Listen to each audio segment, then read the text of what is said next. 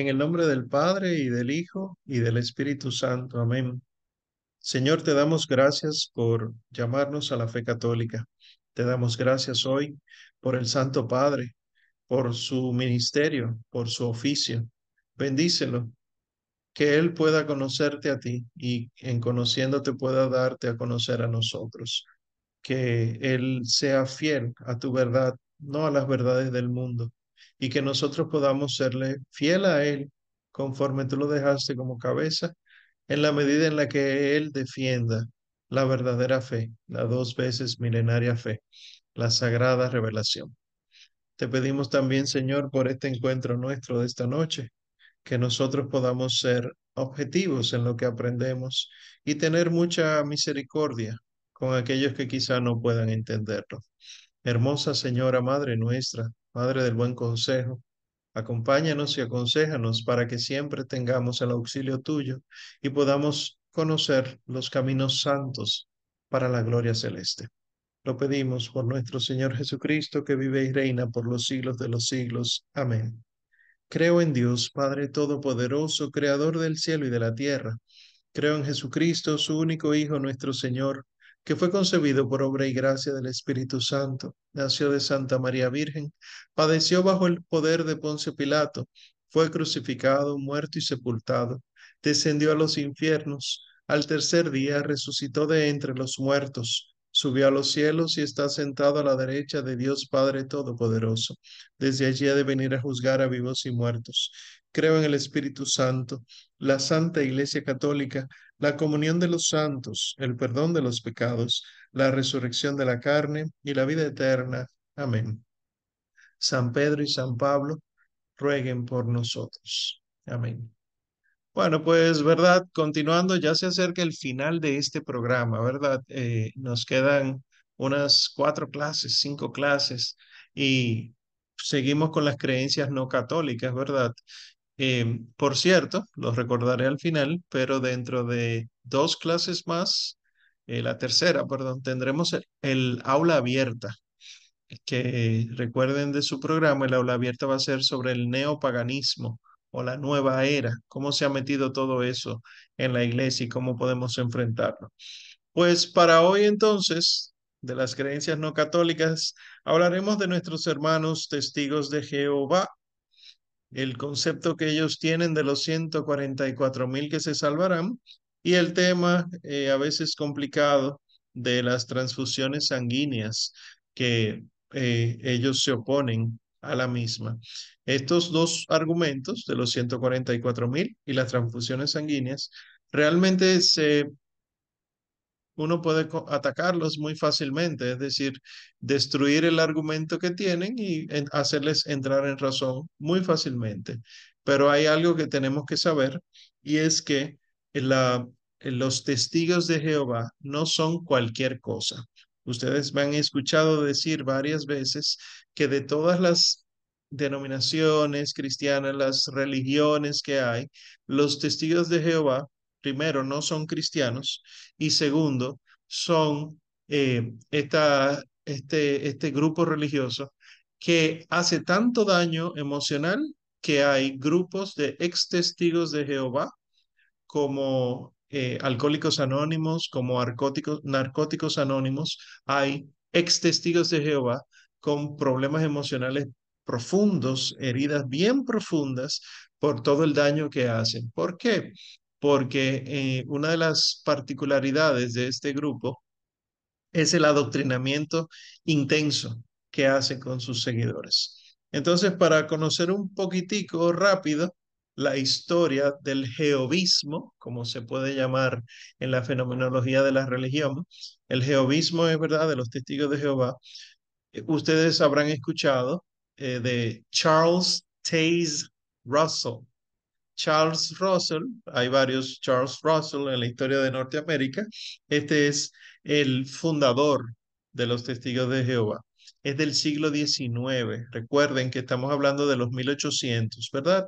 Lo mencionamos con los mormones y los mencionamos con los adventistas. Este resurgir, este avivamiento implicaba la predicación, ¿verdad?, del final de los tiempos, ¿se acuerdan?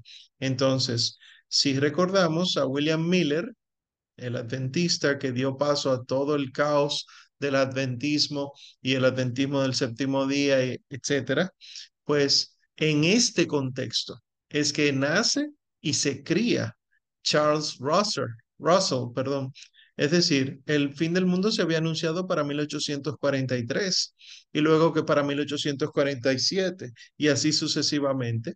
Y Charles Russell entonces, habiendo crecido en un ambiente presbiteriano, pero con todo este, entre comillas, avivamiento en, el, en Estados Unidos, con las predicaciones del fin del mundo constantemente, hablando con un amigo ateo, perdió la fe, se dejó convencer del ateísmo y entonces empezó a escuchar las predicaciones de los adventistas, de Ellen G. White y demás, y entonces terminó uniéndose a los adventistas.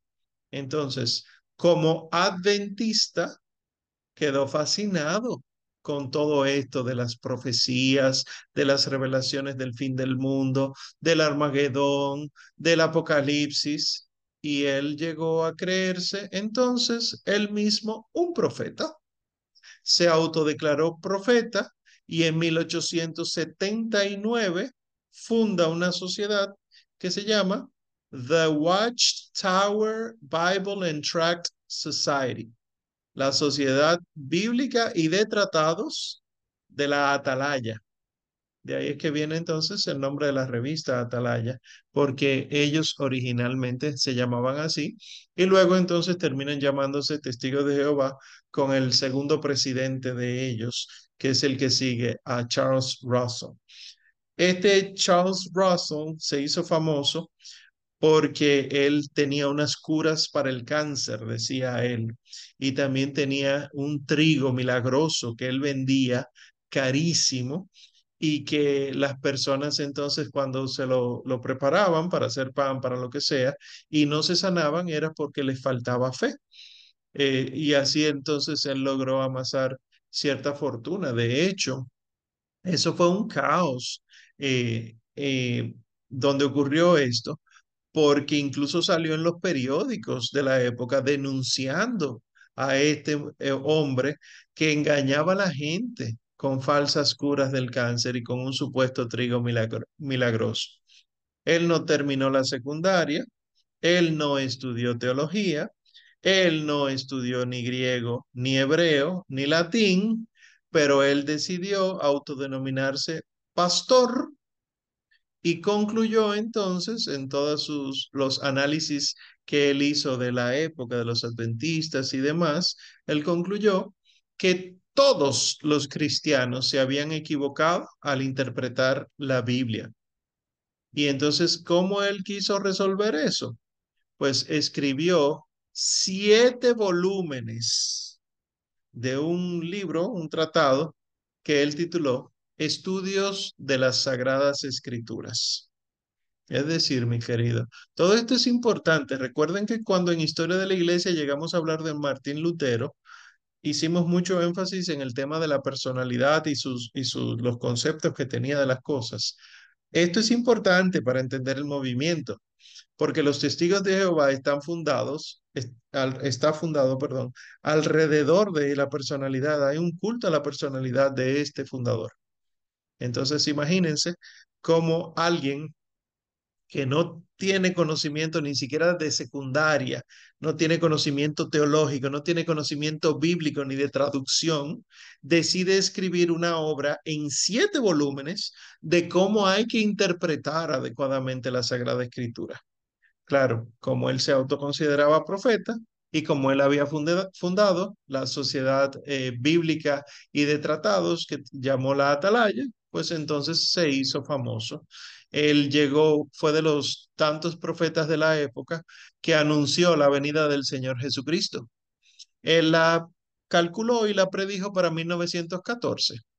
Es decir, en 1914, según Charles Russell, los 144 mil elegidos de Dios iban a ser llevados al cielo y empezaría a existir el reinado de los mil años de Apocalipsis 22. Este es otro movimiento milenarista. Recuerden que el milenarismo no es correcto, que la iglesia ha dicho en varias ocasiones que no lo es, pero que básicamente consiste en un reinado del Señor Jesucristo durante mil años aquí en la tierra, porque eh, interpretan literalmente el concepto de mil años del libro del Apocalipsis, específicamente Apocalipsis 22.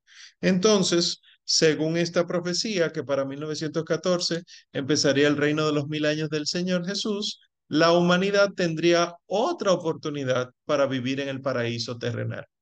Me detengo aquí. El concepto de paraíso terrenal.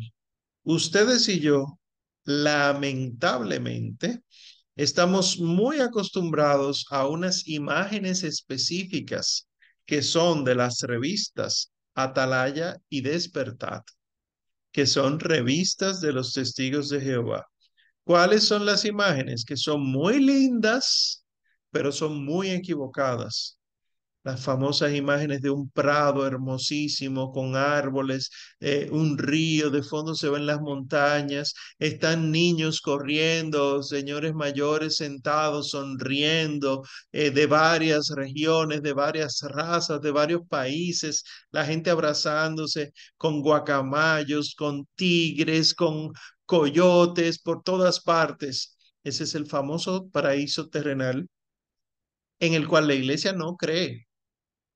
Nosotros los católicos no creemos en un paraíso terrenal. Sí creemos que el jardín del Edén, que es lo que viene a ser el concepto de paraíso en el que cree la iglesia, existió, eso sí, pero no que la tierra va a volver a ser un paraíso. Si nosotros leemos adecuadamente las Sagradas Escrituras, nos damos cuenta que dice, veo un cielo nuevo y una tierra nueva porque esta tierra que existe ha pasado. Nosotros no creemos que en esta tierra todo va a funcionar como en un principio. Los testigos de Jehová sí. Y por eso entonces la idea de un aquí y ahora, sin enfermedades, más bonito, donde los animales grandes y malos ya no serán malos, sino que serán muy tiernos y los niños todos podrán correr sin distinción de razas, sin fronteras, etcétera. Eso llama mucho la atención ahora, porque lamentablemente el caldo de cultivo actual, que lo vamos a ver en el aula abierta, es el neopaganismo.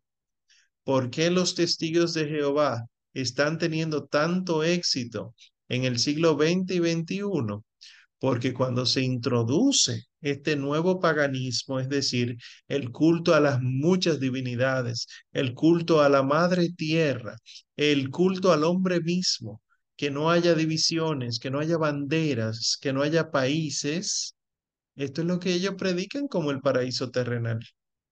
Y por lo tanto, pues eh, adeptos hay por montones de testigos de Jehová. ¿Qué pasa? Que el fin del mundo fue eh, profetizado para 1914 y en 1914 lo que ocurrió fue la Primera Guerra Mundial. Entonces, ¿qué hizo Russell? Pues él movió la fecha para 1915, porque conchale, cualquiera puede equivocarse. Y después volvió a, volvió a mover la fecha para 1918. Y ¿Qué pasa con todos estos movimientos? Además de, ¿verdad? Lo mismo que pasaba con Miller y el adventismo, y lo mismo que pasaba con Ellen G. White y el adventismo del séptimo día, que lo que se demuestra con esto es que estos profetas son falsos profetas. De todos modos, la gente anda tan ciega y con un deseo interno de algo novedoso, el prurito, dice San Pablo al respecto, el prurito de cosas nuevas que cree en lo que sea. Y ella lo decía Benedicto XVI en su momento. Él decía, el problema actual con respecto al relativismo, el problema actual no es una crisis de fe, decía él. No es que la gente ya no cree, sino que cree en lo que sea. No es que no se cree, se ha hecho creer que no se cree.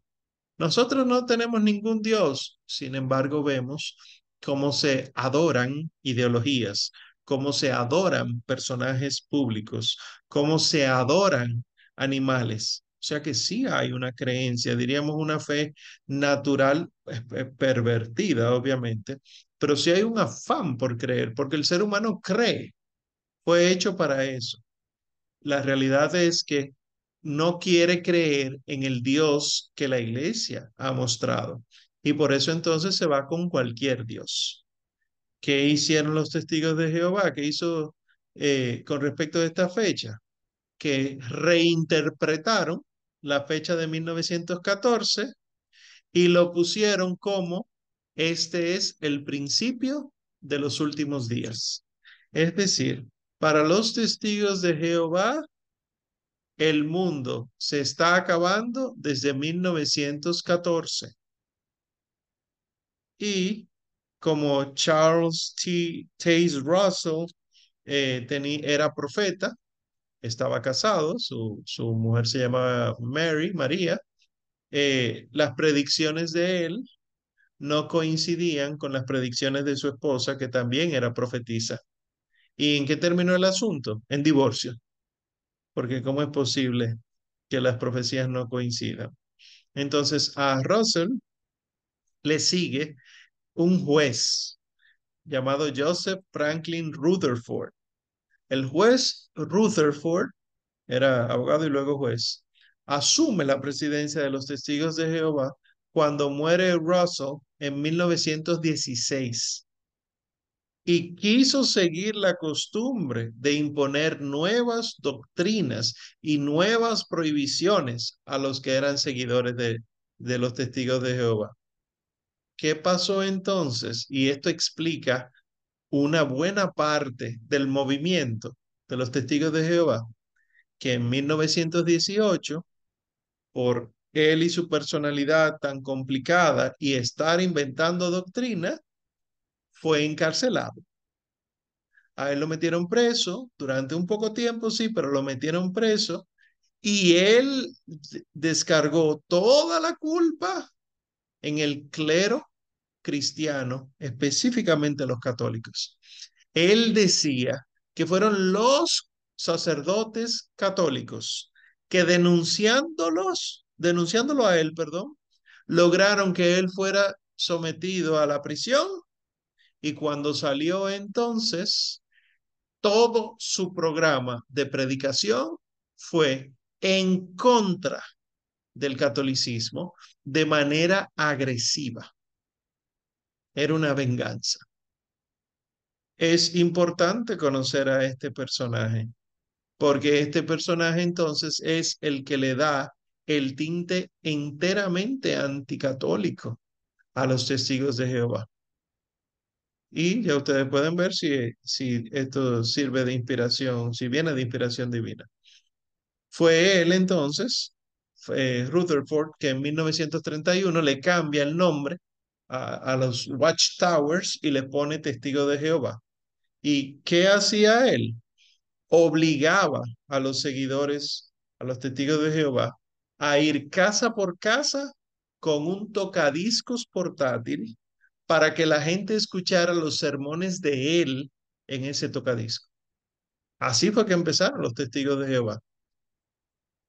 Era llevando la predicación en tocadiscos para que la gente escuchara a Rutherford, el famoso juez de los testigos de Jehová. él hacía sus profecías, él ponía fechas para el Armagedón. Él fue uno de los que hizo famoso el concepto de Armagedón.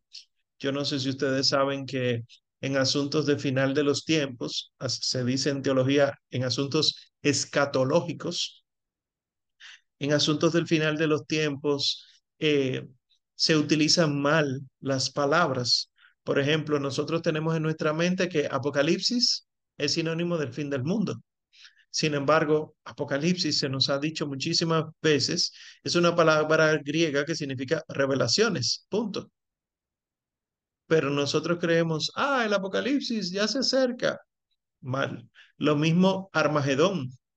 El, ah, ese es el Armagedón. Es el acabose, el fin del mundo. No, Armagedón es un sitio que está mencionado en el libro del Apocalipsis, que es el lugar donde va a ocurrir la batalla final. ¿Verdad? Hay que, recuerden que el libro del Apocalipsis hay que leerlo en su contexto.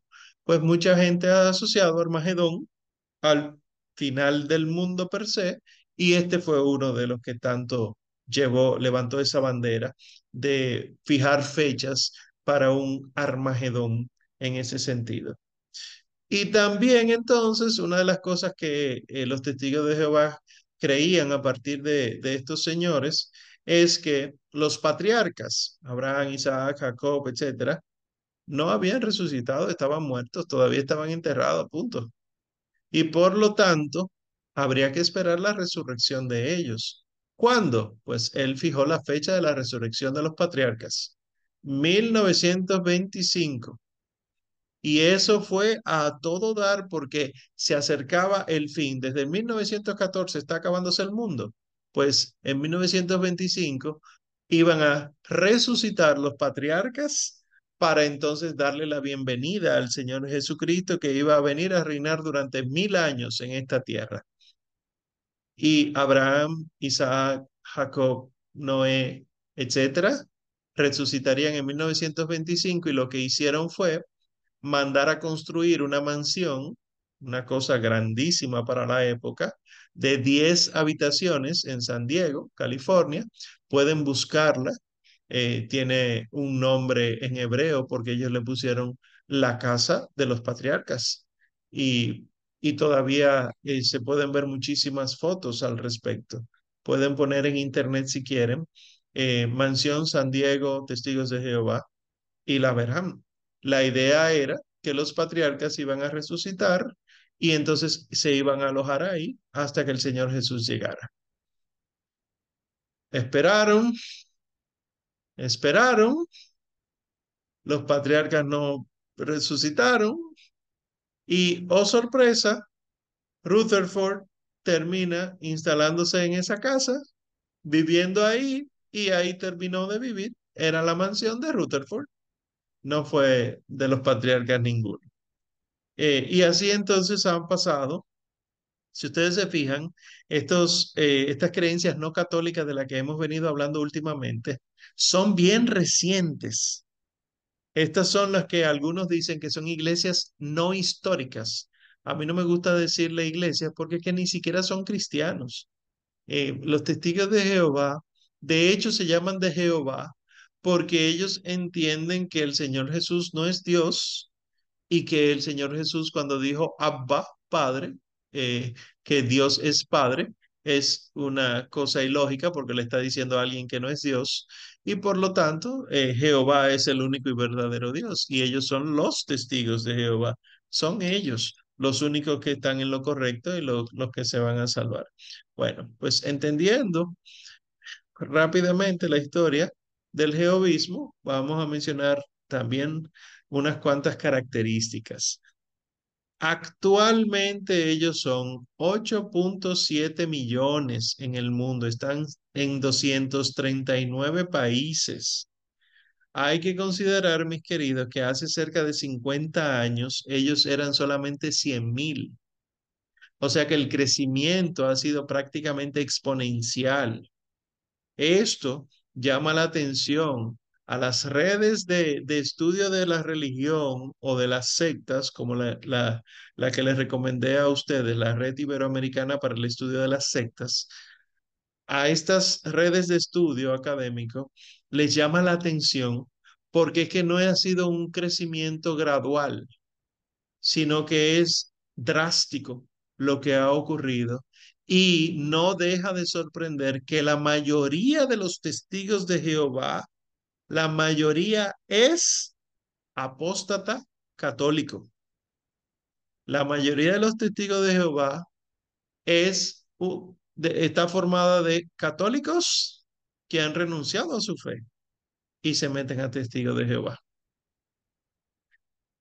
Y eh, a mí personalmente me llama la atención porque es que la, la estructura misma de la Iglesia Católica implica que haya gobernantes espirituales, ¿verdad? Que los llamamos obispos, sacerdotes, eh, presbíteros, diáconos.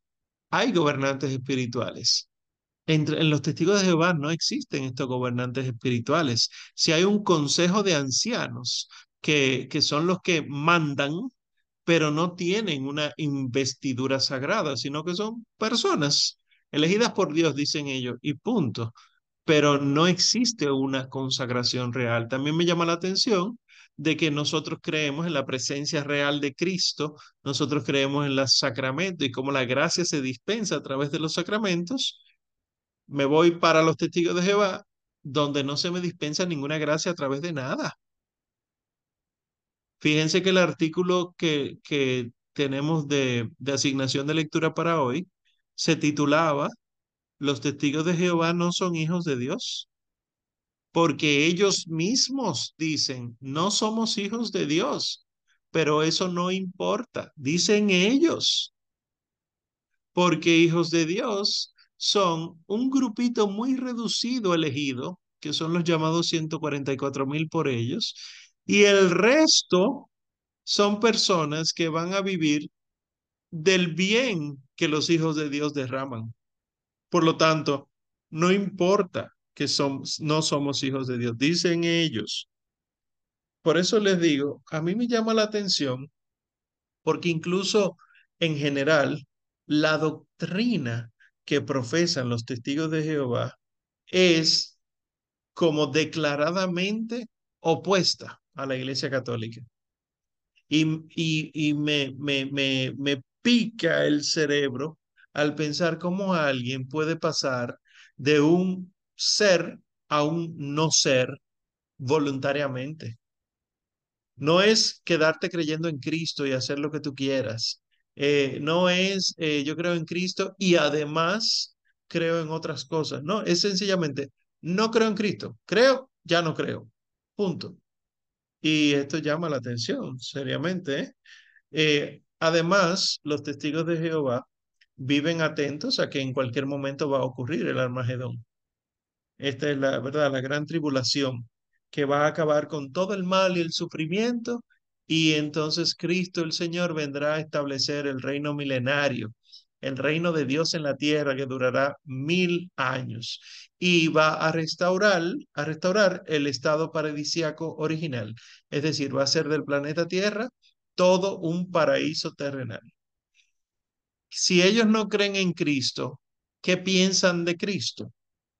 Ellos creen que el Señor Jesús es Dios con D minúscula, en el sentido en el que todos somos Dios, es decir, un gran hombre.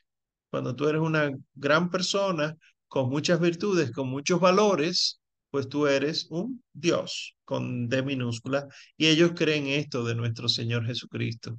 El padre, yo no sé si lo, lo conocen, él escribía mucho para catholic.net, Jordi Rivero. Él tiene unos libros muy interesantes sobre apologética y, y sobre los testigos de Jehová y los mormones, etc. Él tiene un artículo desmenuzando totalmente la doctrina de, de los testigos de Jehová y él cuenta una anécdota. Él dice que cuando una vez una señora testigo de Jehová se acercó para hablar con él y decirle que debería creer como testigo eh, en lugar de ser católico, él le dijo a la señora, usted sabe que usted no es cristiana, ¿verdad? Y que la señora dijo, no, claro que sí, yo soy cristiana, yo busco a Cristo, Cristo es Dios, etcétera. Y él le dijo, usted sabe que usted está siendo engañada, ¿verdad? No, nosotros somos cristianos, no diga eso. Y entonces se acercó uno de los mayores, los ancianos, eh, a, hablar con ella y el padre la enfrentó y le dice, ¿por qué usted no le ha dicho a esta señora que ustedes no son cristianos? Sí, nosotros somos cristianos, nosotros creemos que, que Cristo es Dios y ahí el padre lo enfrentó. Sí, pero no Dios de Dios. Ustedes creen que es un gran hombre. Sí, es verdad, nosotros no creemos que Él es Dios como Jehová, sino que es criatura. Y la señora entró en crisis. O, o sea, hay un engaño, hay engaños. Todo aquel que entra a los testigos de Jehová entra engañado. Fíjense, eh, yo por ejemplo hago mucho énfasis, mucho énfasis en que ni los mormones ni los testigos de Jehová son cristianos. Punto. ¿Por qué yo hago ese énfasis? Porque mienten, ellos mienten con tal de conseguir adeptos, un proselitismo descarado, ellos mienten y le dicen a las personas, sí, nosotros creemos en Jesucristo y dan el título incluso. Y dicen, nosotros creemos que Jesús es Dios, pero te lo están pronunciando con la D minúscula, que el lenguaje eso no lo capta, ¿verdad? Que solamente la escritura lo capta. Pues esto, tengan cuidado, mis queridos. Eh, la, eh, me parece que es primera de San Juan, si no segunda de San Juan, que dice que este tipo de personas ah, no se le debe ni siquiera saludar, porque es que cuando uno las saluda, que es educación, es cortesía, pero está dando paso a un posible diálogo.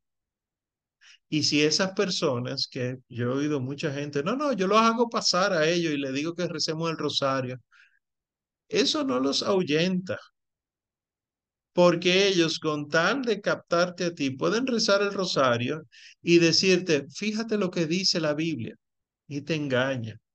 Entonces, a menos que uno esté sumamente bien eh, ubicado, perdón, con la teología, uno no debería hablar con los testigos de Jehová de cuestiones teológicas, porque entonces están totalmente adoctrinados a partir de una obediencia total y radical que se le exige. A todos los testigos de Jehová se les exige una obediencia radical a sus líderes. Y por eso es que entonces terminan aislándose. Cualquier testigo de Jehová se aísla de las relaciones personales, de las relaciones institucionales, de gente que no está en esa secta. Incluso, ¿cuántos testigos de Jehová ustedes conocen que tienen participación en la sociedad? Ninguno, porque lo tienen prohibido. Ellos entienden que toda autoridad que no sea de testigo de Jehová viene de Satanás. Es decir, la autoridad civil es autoridad de Satanás y por eso ellos, y estos son todos los problemas emocionales que van acumulando estas personas, se les prohíbe celebrar la Navidad. ¿Para qué la Navidad si no creen que Jesucristo es Dios? Tienen prohibido celebrar los cumpleaños. Tienen prohibido celebrar cualquier día de fiesta. Tienen prohibido eh, participar activamente en la política. Incluso, sencillamente, votar. Elegir un candidato político lo tienen prohibido. Tienen prohibido servir en el ejército. Tienen prohibido incluso saludar a la bandera pararse con una mano en el pecho o en la frente y hacerle reverencia a un símbolo patrio, lo tienen prohibido porque es que ellos creen que solo a lo que ellos creen que es Jehová, solo a Jehová es que uno puede hacerle cualquier tipo de gesto. Y obviamente terminan totalmente aislados. Es más, si tú eres testigo de, testigo de Jehová y te portaste mal, decidiste no ser más, pero luego te arrepientes, tú puedes volver a las reuniones de ellos, a los salones del reino se llama, ellos no tienen templo, no tienen iglesia, se llaman salón del reino. En esas reuniones puedes participar, pero nadie te va a hablar. Todo el mundo tiene la obligación de actuar contigo como si ya tú no existieras. Incluso si eres familia, que ahí es que vienen los problemas serios. Cuando un hijo decide no estar con los testigos de Jehová, los papás tienen la obligación de vivir como si él se hubiera muerto. Y asimismo los esposos, los hermanos, etcétera. Y por esto es que les digo, estos grupos de ex testigos de Jehová, grupo de apoyo psicológico, emocional de ex testigos de Jehová, son eh, pruebas suficientes de que hay que, de alguna manera, acabar con esa secta.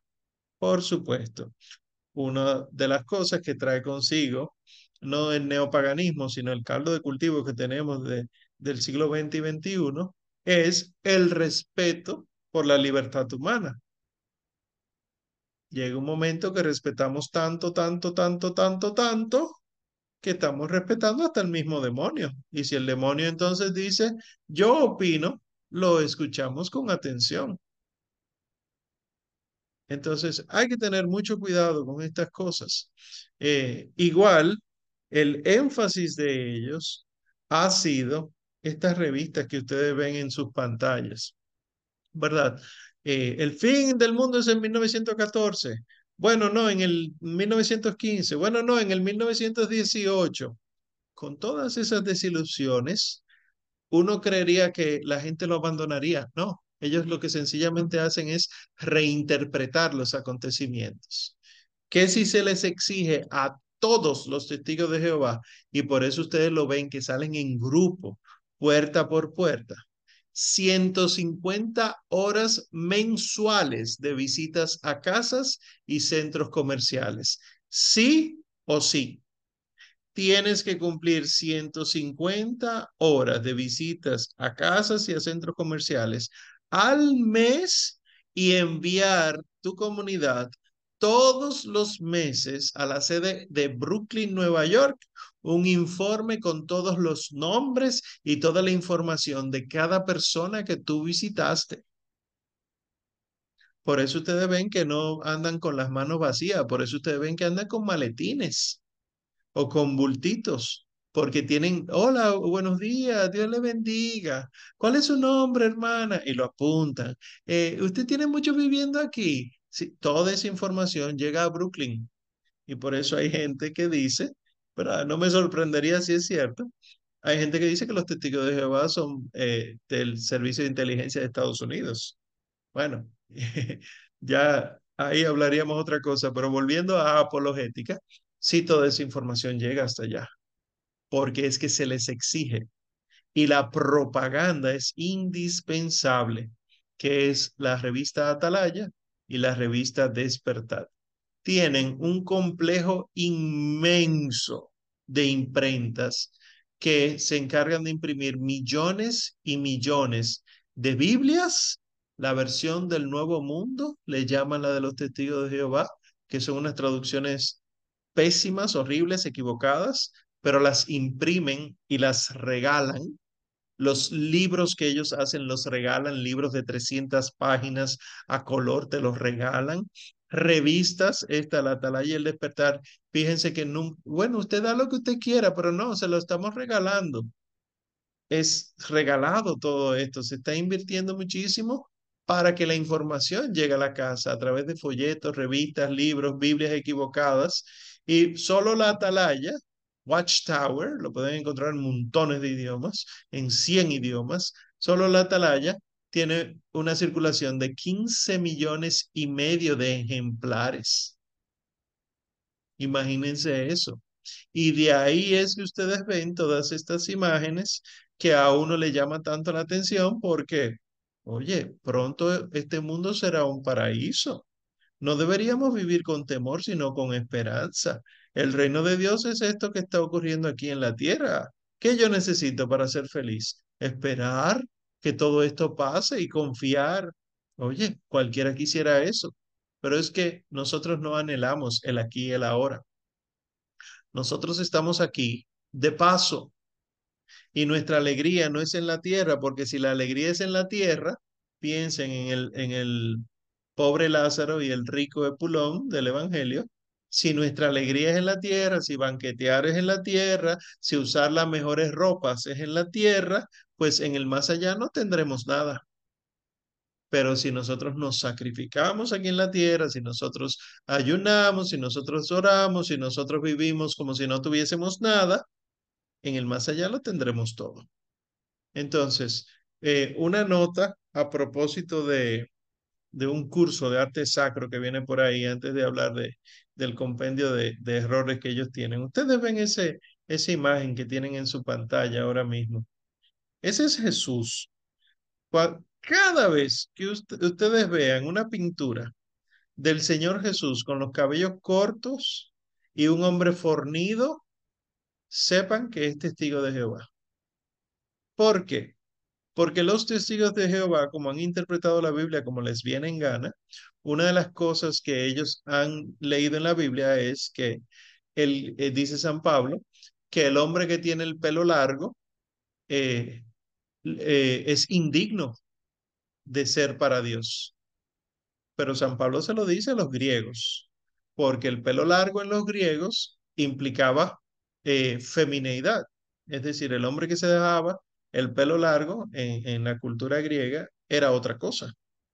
Y entonces ellos dicen, bueno, como la palabra de Dios dice que el hombre de Dios eh, no debe andar con el pelo largo, Jesús no tenía pelo largo. Fin de la historia. Y esta es la imagen constante. Lo digo a propósito de que en el chat de la escuela, por ejemplo, se comparten muchas imágenes. Cuidado. Hay cosas que es preferible no compartirlas. Y me dicen a mí algunos, pero es una imagen, eso no es nada. Uno eh, ve a Cristo y ya. Es que tiene de fondo una teología equivocada. Este Cristo en el que ellos creen no es Dios. Este Cristo es un humano muy bueno, punto. Y por lo tanto es un consejero útil y ya. Y tiene cosas ilógicas. Ahora, yo sí recuerdo haber visto un, documental brevísimo eh, hace unos años de cómo ellos lograban todas esas pinturas fantásticas. Y recuerdo que ese documental lo que decía era, estoy hablando que eso es de los años 60, 50, cuando hacían eso. Ellos tenían montones de voluntarios, testigos de Jehová, que los maquillaban, los peinaban, los vestían, no sé qué cosa, hacían un montaje grandísimo y entonces hacían una fotografía de eso, de lo que ellos querían eh, hacer. Hacían la fotografía y luego esa fotografía la ampliaban y la pasaban a un departamento de dibujo. Y encima de la fotografía ponían un papel y encima de la fotografía dibujaban. Y entonces por eso todas esas imágenes de los testigos de Jehová son tan realistas en muchos aspectos y llama la atención, porque tú dices, son personas reales, ¿cómo hacen eso? Qué atractivo, qué interesante, cuántos colores. Era esta inversión que había constantemente, esta cantidad de dinero invertido en eso.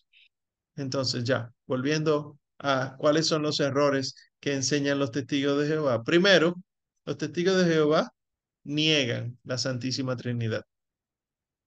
Ellos creen que sí hay un Dios, pero no es un Dios trino, sino un Dios solitario. Nosotros creemos que hay un solo Dios, pero que es Dios en tres personas. Ellos no, ellos dicen, hay un solo Dios y ese es Jehová. Punto. Después, obviamente, negarán al Espíritu Santo. Cuando ustedes leen sus escritos y leen la Biblia versión Nuevo Mundo, ellos escriben Espíritu Santo con minúsculas porque no es una persona divina, sino que es una fuerza de Dios, que en ese tiempo le decían Espíritu Santo. Y obviamente niegan la divinidad de nuestro Señor Jesucristo. Ellos dicen en una de las revistas atalayas de ellos, Jesús fue la primera y única creación directa del Todopoderoso, quien lo formó en el cielo hace incontables siglos, antes que a los ángeles y el mundo físico se le llama por ello el unigénito de Dios. Dicen ellos que la razón por la que el Señor Jesús es llamado unigénito no es porque sea hijo único del Padre, sino porque es la primera y única creación del Todopoderoso. Eso es lo que ellos creen. Nosotros no creemos que el Señor Jesús fue creado. Al revés, el credo dice engendrado, no creado. Un credo que para la época de, de estas personas ya tenía 1500 años existiendo. Pero bueno, eh, este es el problema de los falsos profetas, que creen que sí de verdad entienden la, la, la realidad eh, mejor que cualquiera, incluso los apóstoles. Y además de eso, dicen que el Señor Jesús, antes de venir al mundo y después de haber resucitado, es lo mismo que el arcángel Miguel. San Miguel y Jesús es lo mismo. Y niegan que el Señor Jesús murió en la cruz. Ellos dicen que el Señor murió en un madero, no en una cruz. Ellos dicen que la cruz es un símbolo pagano que fue introducido en el cristianismo en el siglo III. y que por lo tanto Jesús no murió en una cruz, sino en un madero. Y ya les pondré una imagen, pero básicamente es un palo vertical, ¿verdad? Un madero. Eh, y Cristo entonces con las manos cruzadas, clavadas encima de su cabeza, eso es lo que ellos creen. Y esa imagen circula. Bendito sea Dios que los católicos eh, dicen, ah, esta está rara, pero de otras cosas se dejan llevar lamentablemente. Igual, si el Señor Jesús no es Dios, ellos niegan que Él haya resucitado corporalmente. Ellos dicen, sí, Él resucitó, pero su espíritu sin cuerpo. El cuerpo se, pudrió en la tumba, en el sepulcro. Y lo que resucitó fue un espíritu angélico lo angelical, y por eso él podía atravesar paredes. Ah, pero él comía, diría algún católico que tiene un chin de conocimiento, pero él comía con los apóstoles y ellos te van a decir, no, no, él hacía como que comía, hacía creer que comía, pero un espíritu no come. Fíjate que la Biblia no dice, muchachos, traigan pescado y se puso a comerlo. Dice, muchachos, traigan pescado y punto. Dicen ellos, ¿verdad? Y así muchos terminan siendo engañados. Igual rechazan los sacramentos. Ellos entienden que los sacramentos no existen. Y, por ejemplo, el bautismo, un símbolo. No hay que bautizar a los niños. Eh, la Eucaristía, otro símbolo. ¿Cómo Jesús va a estar presente ahí si Jesús ni siquiera es Dios? ¿Para qué uno tiene que creer en eso? Igual entonces siguen diciendo que la Santísima Virgen María no fue siempre virgen y tampoco es madre de Dios. Obviamente, no fue madre de Dios porque Jesús no es Dios, dicen ellos, y no, ¿cómo va a ser virgen perpetuamente? Y oigan lo que dice, que esto está tomado también de una de las watchtowers, de las atalayas de ellos. Ellos dicen, hace dos mil años, Dios transfirió la vida de Jesús a la matriz de una virgen judía para que naciera como hombre.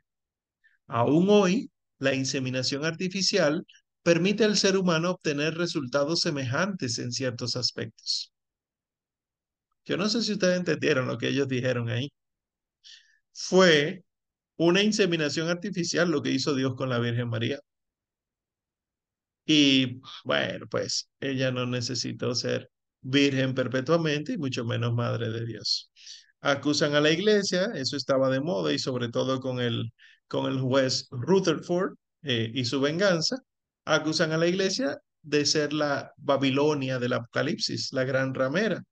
Según los testigos de Jehová, la iglesia otorga los títulos de divino y hasta de vicedios al Papa.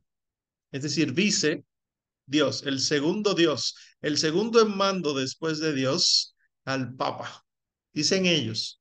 Y entonces si esto es así, es usurpar lo que le toca solo a Jehová y los sacerdotes católicos son la personificación de la desobediencia a Jehová Dios.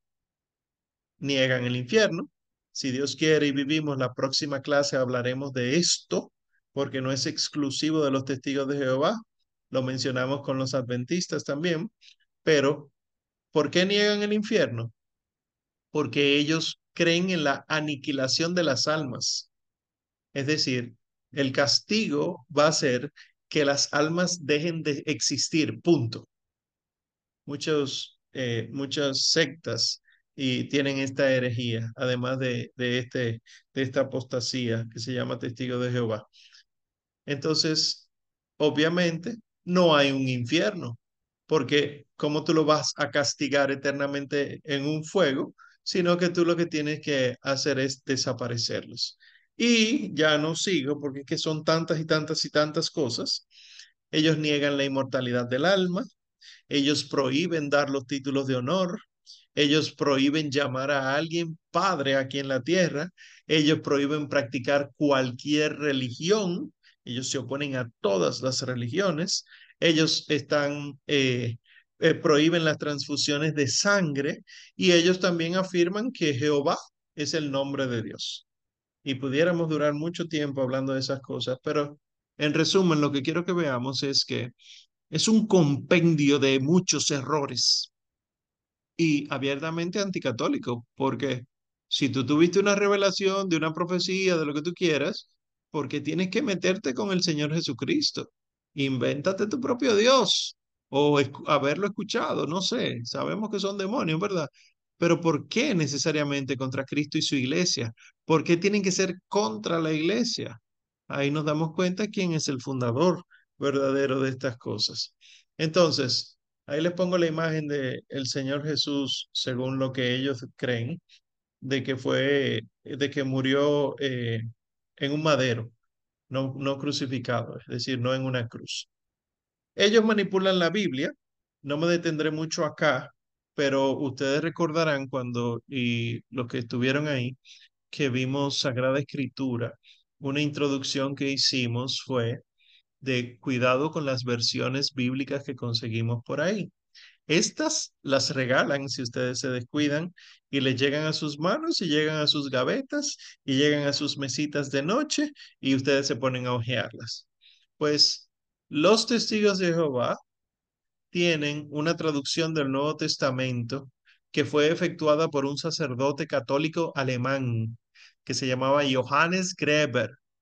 Johannes Greber, que muere en 1944, era un sacerdote católico de Alemania, sí, que él había hecho una traducción del Nuevo Testamento. Los testigos de Jehová entonces se apoyaron en esa traducción de Greber para hacer la Biblia versión del Nuevo Mundo, que esa es la que así se llama la de los testigos de Jehová. ¿Qué pasa? Que cuando uno se pone a estudiar la vida de Johannes Greber, uno descubre que sí, que él tradujo la Biblia, pero que él cuando la tradujo fue después de él haber colgado los hábitos. Johannes Greber decidió dejarse llevar por herejías de su época, renunció al sacerdocio, se casó con una mujer espiritista, ella era medium, medium, eh, ella hablaba con espíritus, decía ella, y entonces él, siguiendo toda la vida del espiritismo, decidió hacer una traducción de la Biblia y según él mismo, fueron los espíritus los que le ayudaron a realizar esa traducción. Cuando tú te pones a ver entonces que la versión del Nuevo Mundo, que es la de los testigos de Jehová, está inspirada en la de Greber, ya sabemos entonces que no es cualquier cosita, sino que estamos hablando de una traducción demoníaca de la Sagrada Escritura y para muestra, solamente les pondré cuatro citas bíblicas para que vean, pero hay una cantidad grandísima de errores bíblicos.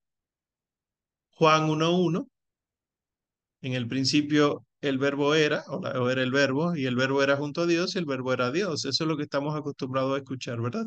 Verbo o palabra. ¿Qué dice la versión del Nuevo Mundo? Que se la pongo ahí en amarillo. En el principio existía la palabra, y la palabra estaba con Dios, y la palabra era un Dios. Fíjense que ponen el artículo neutro un y ponen Dios en minúscula. Y la palabra era un Dios.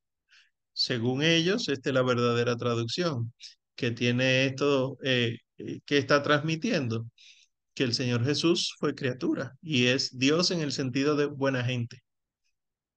Juan 10, 38. Dice el Señor Jesús, la, versión, eh, el color blanco, la versión que le pongo es la traducción de Monseñor Juan Straubinger, una de las traducciones que recomendamos de la Biblia, ¿verdad? Un sacerdote que vivió en Argentina. En Juan 10:38 dice la versión católica, para que sepáis y conozcáis que el Padre es en mí y yo soy en el Padre. ¿Qué dice la versión Nuevo Mundo? A fin de que lleguen a saber y continúen sabiendo que el Padre está en unión conmigo y yo estoy en unión con el Padre. Fíjense que es otra cosa lo que está diciendo. Igual ustedes me han escuchado explicar aquello de esto es como si fuera mi pan, mi carne, esto es como si fuera mi sangre. Esa es la traducción de la versión del Nuevo Mundo. Juan 14, del 9 al 11, dice la versión católica. Jesús le respondió, tanto tiempo hace que estoy con vosotros y tú no me has conocido, Felipe. El que me ha visto, ha visto a mi Padre. ¿Cómo puedes decir, muéstranos al Padre? ¿No crees que yo soy en el Padre y el Padre en mí? Las palabras que yo os digo no, no las digo de mí mismo, sino que el Padre que mora en mí hace él mismo sus obras. Creedme, yo soy en el Padre y el Padre en mí. Al menos creed a causa de las obras mismas. ¿Qué dice la versión del Nuevo Mundo? Jesús le dijo, He estado con ustedes tanto tiempo y aún así, Felipe, no has llegado a conocerme. El que me ha visto a mí, ha visto al Padre también. ¿Cómo es que dices, muéstrame al Padre? ¿No crees que yo estoy en unión con el Padre y el Padre está en unión conmigo? Las cosas que les digo, les digo a ustedes no las hablo de por mí, sino que el Padre permanece en unión conmigo, que permanece en unión conmigo, está haciendo sus obras. Créanme que yo estoy en unión con el Padre y el Padre está en unión conmigo. De otra manera, crean a causa de las obras mismas. Y ahí ustedes se dan cuenta que el Señor Jesús y el Padre Dios no están unidos. Y por último, Tito, ¿verdad?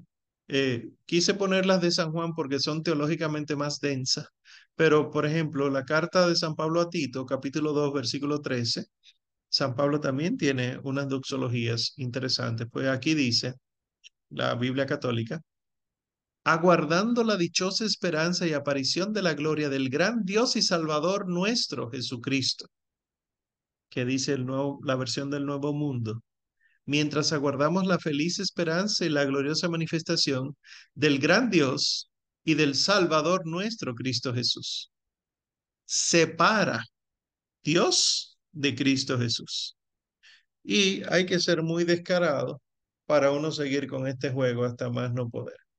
Entonces, ya para concluir, los dos temas serios que nos competen para la apologética, eh, que es eh, los de los 144 mil. Los testigos de Jehová dicen que solamente 144 mil van a pasar al cielo. Ellos creen que 144 mil personas, literalmente 144 mil, serán reyes y sacerdotes y reinarán con el Señor Jesús durante mil años. Ellos, junto al Señor Jesús, serán el nuevo gobierno celeste que va a gobernar la nueva sociedad humana que va a ser aquí en la tierra el paraíso terrenal. Estos reyes y sacerdotes harán posible que nosotros podamos vivir en una sociedad justa, recta, y la inmensa mayoría de los seres humanos que fueron buenos, pues esa mayoría vivirá en la tierra, en el paraíso terrenal. Eso es lo que ellos creen. Entonces, ¿cuál es el problema? que ellos toman este número de los 144 mil literal, porque ellos dicen, pero hay otros números literales en el Apocalipsis, por ejemplo, los 12 tronos de los 12 apóstoles. Sabemos que son 12 y eso es literal. Y en eso basan que cualquier otro número hay que interpretarlo literal. Los mil años serán mil años. Los 144 mil que reinarán son 144 mil. Y ese grupo es lo que le dicen el rebaño pequeño.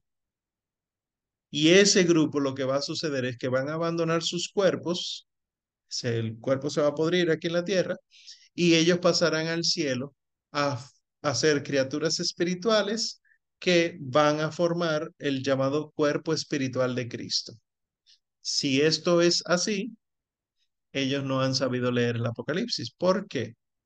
porque esos 144 mil, cuando uno lee, eso es en, el capítulo 7 del Apocalipsis, cuando uno lee el capítulo 14, versículo 4, dice que estos 144 mil tenían que ser hombres y tenían que ser vírgenes que siguen al Cordero donde quiera que él vaya.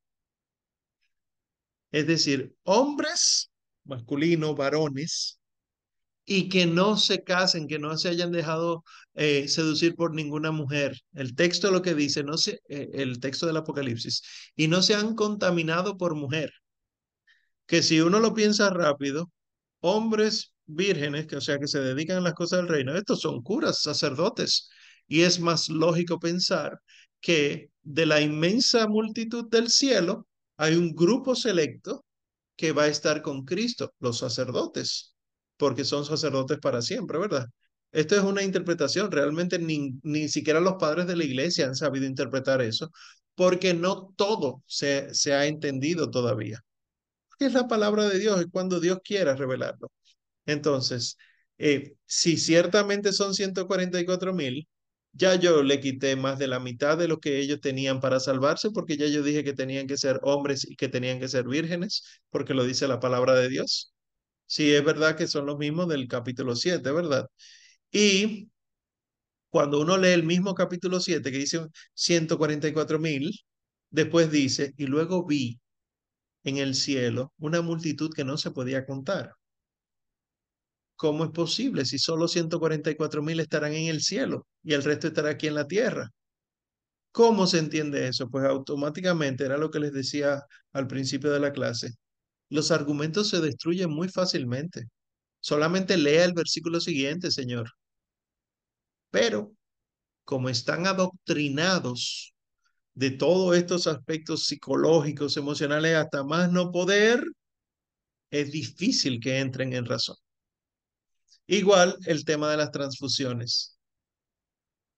Ellos basan eh, su negación para recibir transfusiones sanguíneas porque ellos dicen que como el libro del Deuteronomio capítulo 12, versículos del 23 al 25, prohíbe que la sangre entre en los seres humanos, entonces eh, no se pueden aceptar las transfusiones.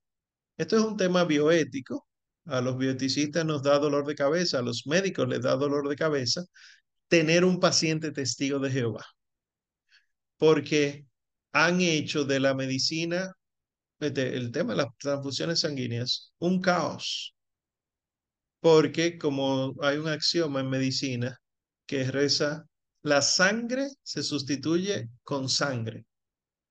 Si alguien está perdiendo sangre, yo no le puedo poner un suero, yo lo que necesito es ponerle sangre. Y estas personas dicen que no van a recibir transfusiones sanguíneas. Y en los casos de politraumatizado, en los casos de cirugía, etcétera, firman documentos pidiendo que los dejen morir si les van a poner eso. Porque ha habido casos que los transfunden sin saberlo. Me llega un paciente politraumatizado, me llega un paciente inconsciente a emergencia, yo lo recibo, yo lo transfundo, se sana, dice que es testigo de Jehová, que él no quería ser transfundido, me demanda y yo pierdo mi trabajo, pierdo mi vida, pierdo mi tranquilidad. Bueno, eh, ¿qué es lo que pasa realmente? Uno puede eh, destruir el argumento porque el Antiguo Testamento, el Deuteronomio, lo que dice es que no se coma animales con su sangre. Es decir, hay que degollarlo, sacarle la sangre y luego entonces se procede a comer el animal. Eso es lo que dice el Antiguo Testamento. Es más, eh, Génesis 9, del 3 al 4, dice, todo lo que se mueve y tiene vida os servirá de alimento. Como ya la hierba verde, así os lo entrego todo. Pero no comeréis la carne con su vida, es decir, con su sangre. Es comer de animales. Y ya yo acabé con el argumento ahí. Porque yo no te estoy dando a comer eh, sangre de animales. Yo te estoy poniendo sangre de personas. Estos son de los problemas de estas interpretaciones serias. Y es más, ustedes recordarán ese pasaje de Hechos 10, del 10 al 15, que eh, demuestran que esto de no comer sangre o considerar un animal impuro es, fue una ley transitoria. Dice el texto, Hechos 10 del 10 al 15. Teniendo hambre, quiso Pedro comer, pero mientras preparaban la comida, le sobrevino un éxtasis y vio el cielo abierto y un objeto como lienzo grande que pendiente de las cuatro puntas bajaba sobre la tierra. En él se hallaban todos los cuadrúpedos y los reptiles de la tierra y las aves del cielo. Y oyó una voz, Levántate, Pedro, mata y come. De ninguna manera, Señor, respondió Pedro, pues jamás he comido cosa común e inmunda. Mas se dejó oír la voz por segunda vez. Lo que Dios ha purificado, no lo declares tú común. Y desde ese momento sabemos que no existen animales impuros en la tierra. ¿Por qué? No solamente porque desde ese momento fue revelado del cielo al apóstol San Pedro, ¿verdad? Príncipe de los apóstoles, cuya memoria recordamos hoy, sino porque así fue en el principio. Y vio Dios que era bueno, y vio Dios que era bueno. Y de repente aparecen unas disposiciones en contra de la sangre por todas las implicaciones que había al comer sangre. El ser humano incluso hoy puede comer carne cruda y, el estómago se adapta, pero el ser humano no puede comer sangre cruda, se intoxica. El ser humano que bebe sangre de, animales, no estoy hablando de personas, ¿verdad? Para que no se vayan a, a lo macabro, aunque animales también medio macabro, pero la sangre eh, cruda, sin cocer, produce intoxicación por nitrógeno en el ser humano. No así la carne. Entonces, hay que ver cuáles fueron las razones por las cuales hubo disposiciones en el Antiguo Testamento con respecto de la sangre, pero con este pasaje de Hechos 10 es suficiente para darnos cuenta que eran disposiciones transitorias. De todos modos, no estamos hablando de transfusión. Entonces, eh, ellos mismos incluso han ido bajándole a, la intensidad de esa prohibición. Hay, eh, hay excepciones, ellos ya están aceptando excepciones de que en caso de tal cosa, tal cosa, pero la mayoría de los testigos de Jehová, como viene con el adoctrinamiento como viene, llega a los centros de salud diciendo que no quiere ningún tipo de transfusión sanguínea. Pero como pueden ver desde el punto de vista de la, de, de la apologética, es muy fácil destruir estos argumentos de transfusión de sangre y los 144 mil solamente hay que leer. Concluyo entonces pues la clase para dar paso a sus preguntas, recordando que el miércoles que viene empezamos el curso de arte sacro. Anímense, por favor, que vamos a aprender muchas cosas, muchas cosas, ya verán. Y aprovecho y extiendo la invitación para los que están eh, presentes en República Dominicana. Mañana he sido invitado por la comunidad de Estello de Cristo a dar una prédica presencial. Será después de la misa de las 7 de la noche en el santuario arquidiocesano de Nuestra Señora de la Alta Gracia. Vamos a hablar de transición y de transición. Es sobre las, los riesgos y consecuencias no solamente corporales y hormonales, sino también emocionales y sobre todo espirituales de los transgéneros, los transexuales que se operan y se inyectan hormonas, etc. Así que pueden buscar más información en el Instagram de Destello de Cristo. Bueno, pues pasemos entonces a sus inquietudes y procedo primero, ¿verdad?, a leer el chat como siempre. Bien, leyendo el chat. Ahí vamos. Em, muevan la fecha. Es que ustedes son muy simpáticos. Pregunta Lisa en un momento. Si uno de ellos se vuelve a ser católico, ¿verdad? Un testigo de Jehová que primero era católico, apostató, se fue a testigo de Jehová y volvió. Si uno de ellos se vuelve a ser católico, ¿pudieran alguna vez recibir sacramento? Claro que sí. Cualquier persona puede ser un satanista, puede ser un masón, puede ser un mormón, cualquier persona, cualquiera, que se arrepiente de todas sus culpas, acepta al Señor Jesucristo como la Madre Iglesia lo enseña, se acerca a la iglesia, se confiesa, viene a ser hijo de Dios y por lo tanto puede acceder a los sacramentos conforme a, si está dispuesto. Es decir, eh, se podrá casar si ya no está casado, eh, se podrá bautizar si ya no está bautizado, pero sí, eh, puede, em, desde que se hace alguien católico, goza de los derechos propios de cualquier católico. Bien. Em, Oliver pregunta, y es una pregunta muy interesante, ¿esta secta los testigos de Jehová, ¿tiene raíces con los masones? Sí, yo no lo hablé hoy, pero pueden buscar los vínculos masónicos, sobre todo con el juez Rutherford, eh, los vínculos masónicos con los testigos de Jehová. y por lo tanto entonces abiertamente anticatólicos. Es eh, increíble cómo esas cosas, ¿verdad? Ocurrían y todavía ocurren. Ana Alberti pregunta que si la clase estará disponible en Spotify. Ah, sí, claro que sí. Claro que sí, por favor. Y pueden buscar, eh, ustedes saben que todo este, este curso estamos asignando lecturas del sitio web apologéticacatólica.org, ¿verdad? Los artículos que tenemos como lecturas recomendadas no son los únicos. Pueden encontrar montones y montones de artículos ahí. solamente ponen eh, eh, en este tema Testigos de Jehová, apologéticacatólica.org y le aparecen todos los artículos que ustedes quieran leer si quieren profundizar más al respecto. Bien, y sigo leyendo. Alemania dando fruto. La última, Oliver pregunta, ¿los testigos de Jehová no creen en las obras sociales? ¿También son fieles a la sola fides? Ellos no creen en las obras sociales porque eh, sería someterse al mandato de una autoridad civil. Y ellos entienden que eso es de Satanás. Eh, creen que por las obras se salvan. Sí, la, la obra de salir a, según ellos, todo esto entre comillas, salir a evangelizar, el evangelio de ellos, ¿verdad?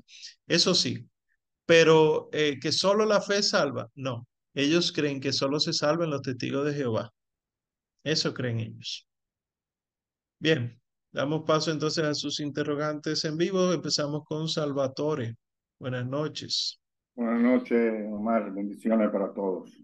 Amén. Eh, Omar, en estos días yo estaba viendo un, un video de un muchacho joven que, que tuve como, creo, 15 años como testigo de Jehová, después se convirtió a católico. El, inter, el intervestigador le hacía preguntas para ver diferencia entre la doctrina católica y el que, como testigo, ¿no? Que el que más, que quiere que tú me, me lo confirmes, que el que más me sorprendió es cuando estaba hablando del magisterio de la iglesia, él está diciendo, bueno, el magisterio de la iglesia es otra cosa, porque está el Papa, pero todos los obispos de todos los obispos y uniones. Pero los testigos de Jehová son nada más seis personas que deciden, no todos. Sí. Todo que, que la, la doctrina, hoy vamos a creer esto, esto se, se pone de acuerdo a que cree esto. Es decir, que esa persona tiene el control dentro de todas esas poblaciones de testigos de Entonces yo creo que sí es verdad que es preocupante, que se cabeza nada más. ahí sí es verdad que eh, eh, me sorprendió muchísimo esto de escuchar que esa persona tiene el control de todo lo que tiene que ver movimiento de testigos de que sabemos que son muchos y, hay mucho dinero también vuelto ahí, y es que ahí sí es verdad que, que triste, triste, triste. Que sea persona que pueden controlar. Y e, eso es muy bueno, porque ese muchacho explicó cosas eh, que, que tú hiciste cierto, le hacen como un lavado de, de, cabeza, lo van, lo van preparando, preparando para aislarlo del mundo, de la familia, hasta el corte de cabello, controla hasta cómo te corto los cabellos, como de vista, con, con quién te untas, con quién tienes que casarte, es decir, te controlan la vida completa. Y al final él dice, el día de que sus seis personas que deciden de, tu vida, mañana dice que tenemos que creer esto, tenemos que creerlo. Bueno, ya, ya tú me confirmaste que sí, que es verdad. Sí, sí, es cierto. Eh, eh, y lo grande es que no es eh, oculto, no es misterioso, se sabe. Están en, en, Brooklyn, Nueva York, esa es la sede. Y sí, al, uno puede buscar los nombres de esos personajes. Claro, interesante sería hacerle el, el, el, background, el histórico de qué tipo de personas son, qué piensan, etcétera. Pero es terrible, sí, así es. Seis personas están controlando todo eso. Rafael y Virginia, buenas noches. Ah, yo quería hacer un comentario porque yo tuve una compañera aquí, era testigo de Jehová, y trabajábamos en el mismo nivel y nos llevábamos muy bien, pero nunca hablábamos de religión. Entonces, sí, ella comentaba, buscaba eh, en los ratos libres, buscaba vestido para sus, sus cosas de su iglesia, las que ellos tenían y así.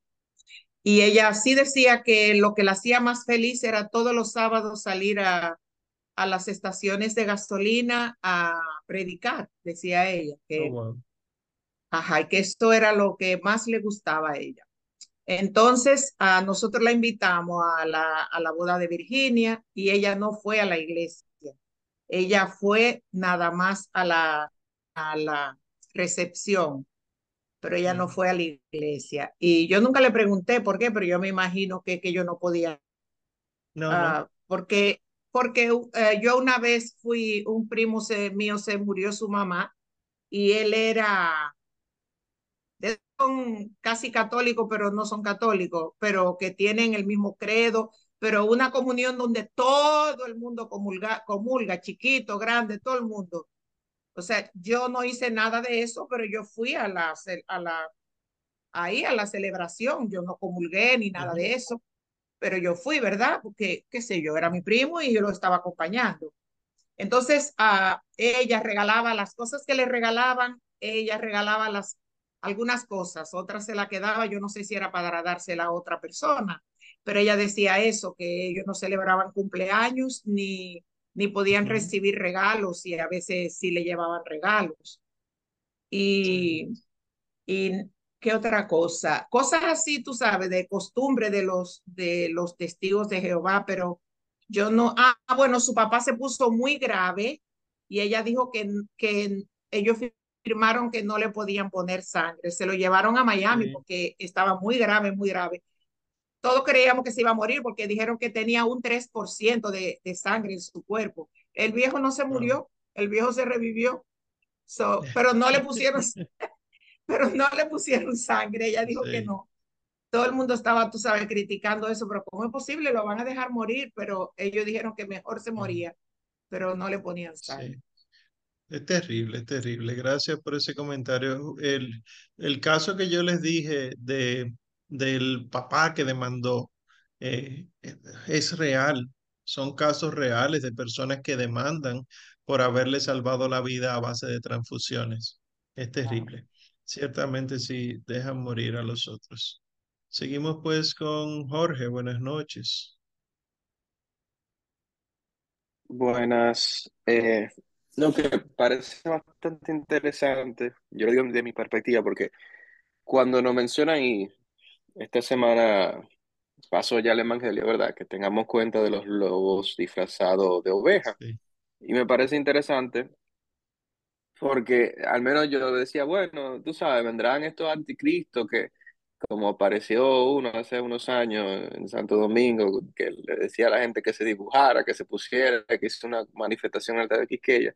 Pero uno leyendo la historia eh, de, de, todos estos grupos se da cuenta de que no, son estos grupos, no es, no, no es nada fuera eh, eh, de, de, lo descabellado, como dicen, ¿verdad? Cuando el, el, demonio se te va a presentar, no se te presenta con, de la forma que es, sino se te presenta en lo más dulce para que pues, entonces peques. Entonces es, es bastante interesante que uno cuando entiende y conoce esto, eh, pues lo ve así, dice, wow, pero yo le doy gracias al Señor que yo estoy aquí, que, que estoy en la iglesia, en la iglesia que fundó Cristo y no en otra, porque como tú dices, cuando viene a ver, hay muchas personas eh, que no, o sea, lo que siguen estas sectas, creyendo que están en lo correcto. Imagínate una persona que tenga una ideología como esta, que haya, que haya crecido en una ideología como esta. O sea, humanamente es muy difícil que salga, porque que ya tiene un estilo de vida y una mentalidad. O sea, salirse es como, como empezar desde cero. Y hay muchas personas que le dan eventualmente miedo. Eh, yo lo que creo que hay que orar mucho por esas personas que están cegadas eh, eh, en, en, esas iglesia, más que uno sentarse a como debatirlo y a forzar, y a, forjar, a forzar que ellos se vengan por, porque si yo me pongo a, debatir con una persona, no, tú tienes que venir aquí porque esta es la iglesia verdadera yo te voy a llevar a una misa. Sí, pero lo llevo a una misa donde el sacerdote se la pasa haciendo chistes. Perdón, perdón, estoy hablando de una realidad que puede ocurrir. ¿Me entiendes? O sea, yo creo que mediante la oración es la mejor manera porque es la única manera que, que con la misericordia de Cristo. Ellos podrán tener un encuentro verdadero con el Señor, ¿verdad? Ya sabemos que no es el personal, pero un encuentro ¿verdad? Con el Señor, sobre todo en la Eucaristía, y ahí realmente santo, pero da mucha pena y a la vez eh, al que mucho se le dio, mucho se le exigirá y a nosotros se nos ha dado el premio de estar en la iglesia de Cristo, así que, ¿verdad? Sí, Tenemos ahí mucho que dar. Es una situación delicada, es cierto lo que dices, hay que orar mucho y nosotros somos muy dichosos de estar en la iglesia católica. Eh, sin embargo, hay que tener cuidado de no verlo como un premio, sino como un acto de misericordia de parte de Dios. Pudimos haber sido criados en cualquier tipo de ambiente y ser entonces férreos defensores de eso como San Pablo antes de su conversión, ¿verdad? Eh, pero sí, ciertamente la, la, cosa no está nada fácil. Sí me, me encanta lo que dice San Pedro. Estén siempre preparados a dar razón de su fe a cualquiera que se lo pida. Es decir, no es salir a, a, a Ah, vamos a sentarnos a hablar, sí o sí, sino que es más bien cuando haya la oportunidad, habla lo que tenga que hablar. Así es, gracias Jorge. Wanda, seguimos contigo, buenas noches. Buenas noches a todos.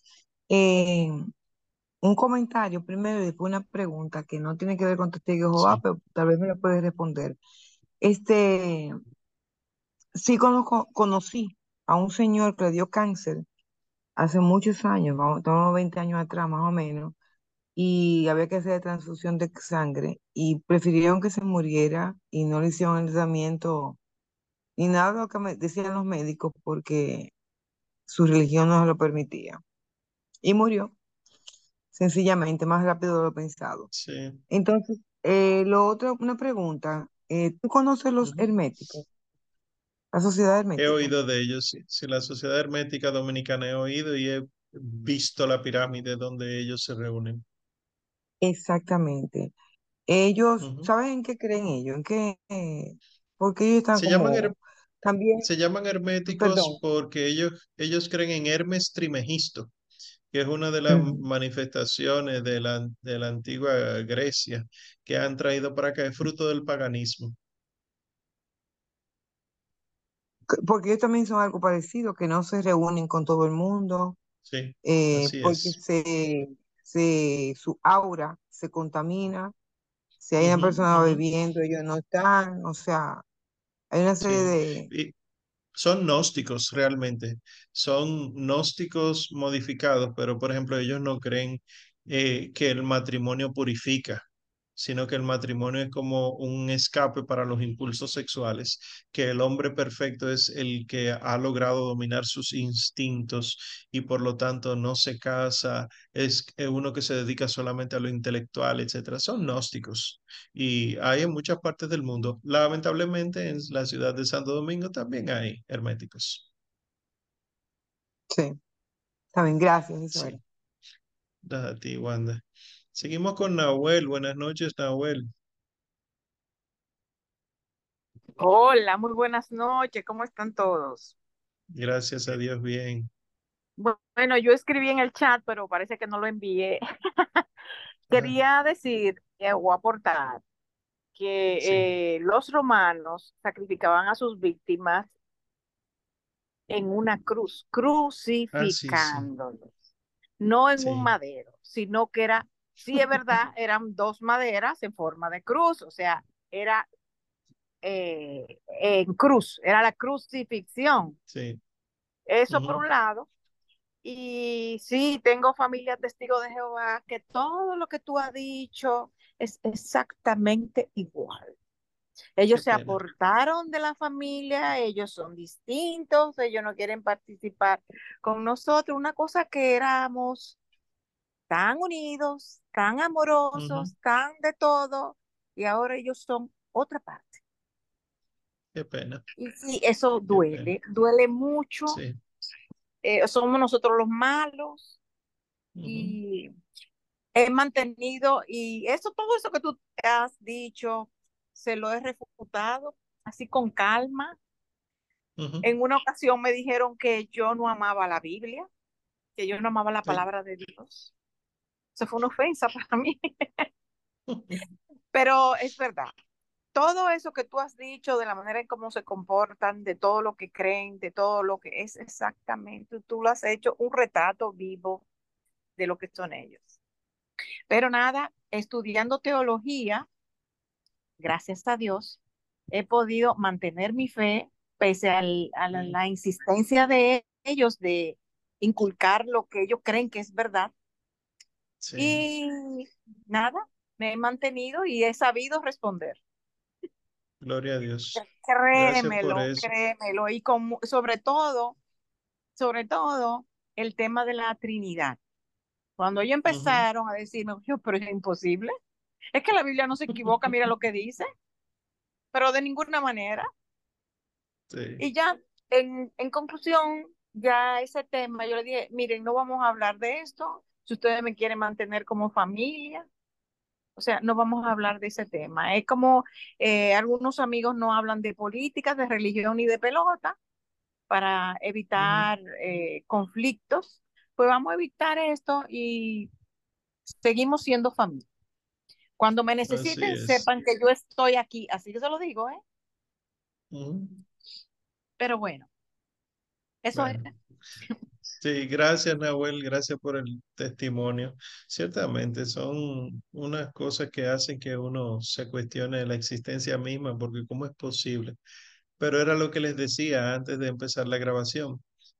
En lo personal, a mí el profesor me resulta descabellado, ¿verdad? O sea, solo por lo que me está diciendo es suficiente para no creer pero ver que hay 8.4 millones de personas que creen esto es algo ¿verdad? Para uno preocuparse, no es un grupito reducido, sino que ha crecido exponencialmente. De 100 mil en 50 años eh, pasaron a 8.4 millones. Eh, hay una carencia real del conocimiento de Dios y eh, creen que lo han encontrado ahí, pero ¿por qué no han ido al verdadero, a la verdadera fuente? Hay que ver lo que estamos haciendo nosotros al respecto.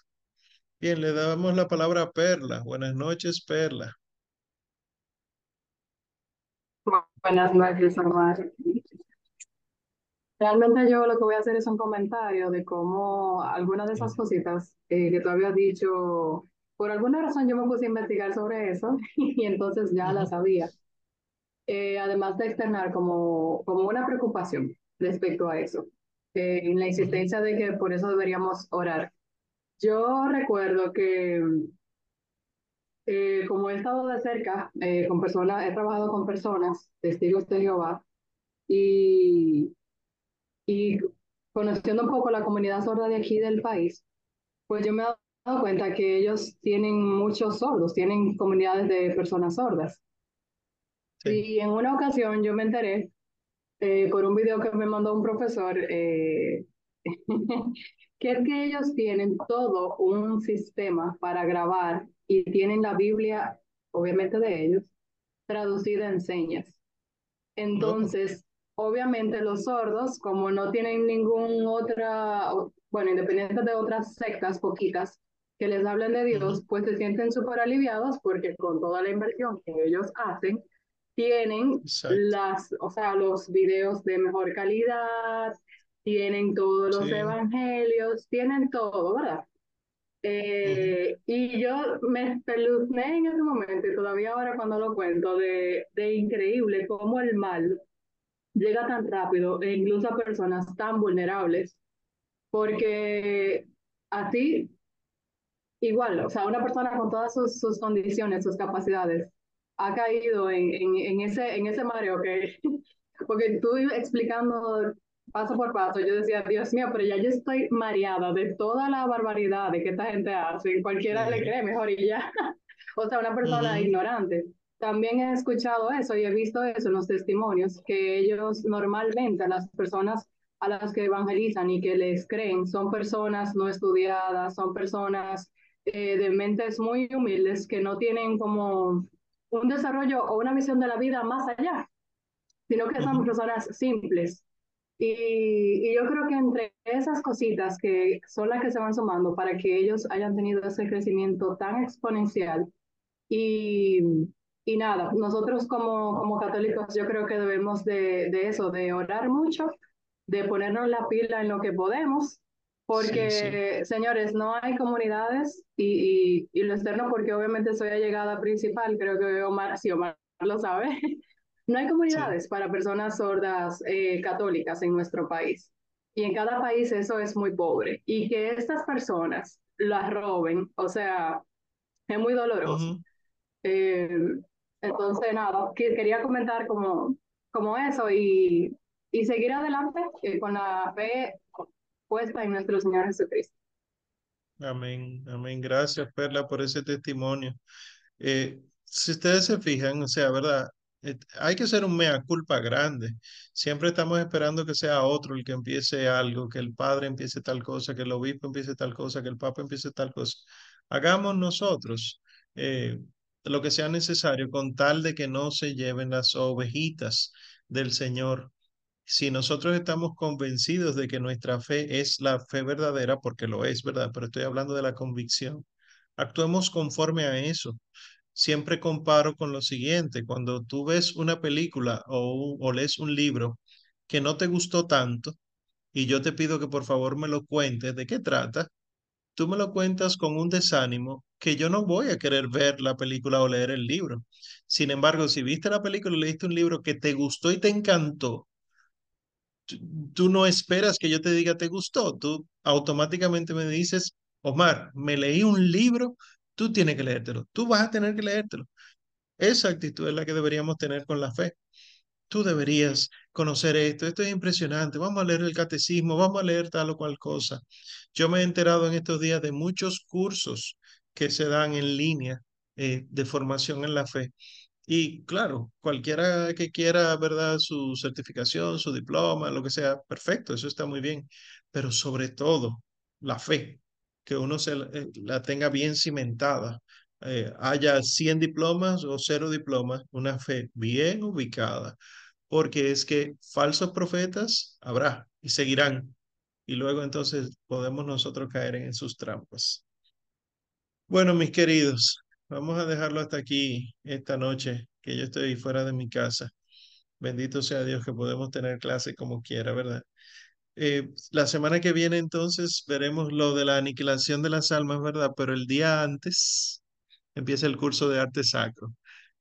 El que no tiene idea de lo que es, por favor, pregunte.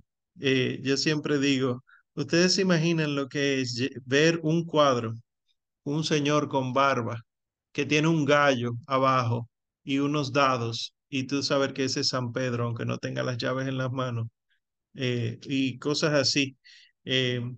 Hay eh, montones de cosas en la fe que el arte la expresa, la música. Por ejemplo, a mí me encanta cuando el sacerdote dice en Pascua, podéis ir en paz, aleluya, aleluya que lo que baja y sube al final hace justamente siete días. Es decir, baja y al tercer día, ya, al tercer día resucita. La música sacra tiene estas cosas, así que les invito a, hacer ese curso. Y mañana, entonces, si alguno de los locales está cerca, vaya a misa conmigo en el santuario de la Alta Gracia y luego nos quedamos en una prédica sobre transición y de transición. El dolor que pasan los transexuales y que nadie quiere hablar de ellos. Concluyamos pues con una oración en el nombre del Padre y del Hijo y del Espíritu Santo. Amén. Señor, gracias por regalarnos a San Pedro y a San Pablo. Gracias por porque ellos no amaron tanto su vida que temieran a la muerte, sino que predicaron lo necesario que nosotros podamos preguntarte a ti, Domine quo vadis, Señor, ¿a dónde vas? Para que allá donde tú vayas nosotros te sigamos también como ellos dos y entreguemos nuestras vidas en defensa de la verdad y que nadie nos convenza de que otra iglesia es la verdadera, sino que solo tu iglesia, Señor, la iglesia católica, donde están los sacramentos, donde está el Santo Padre, el Papa y la sucesión apostólica, donde está tu presencia real, esta es la única iglesia. María, hermosura nuestra, Madre de la Iglesia, ruega siempre por nosotros. En el nombre del Padre, y del Hijo, y del Espíritu Santo.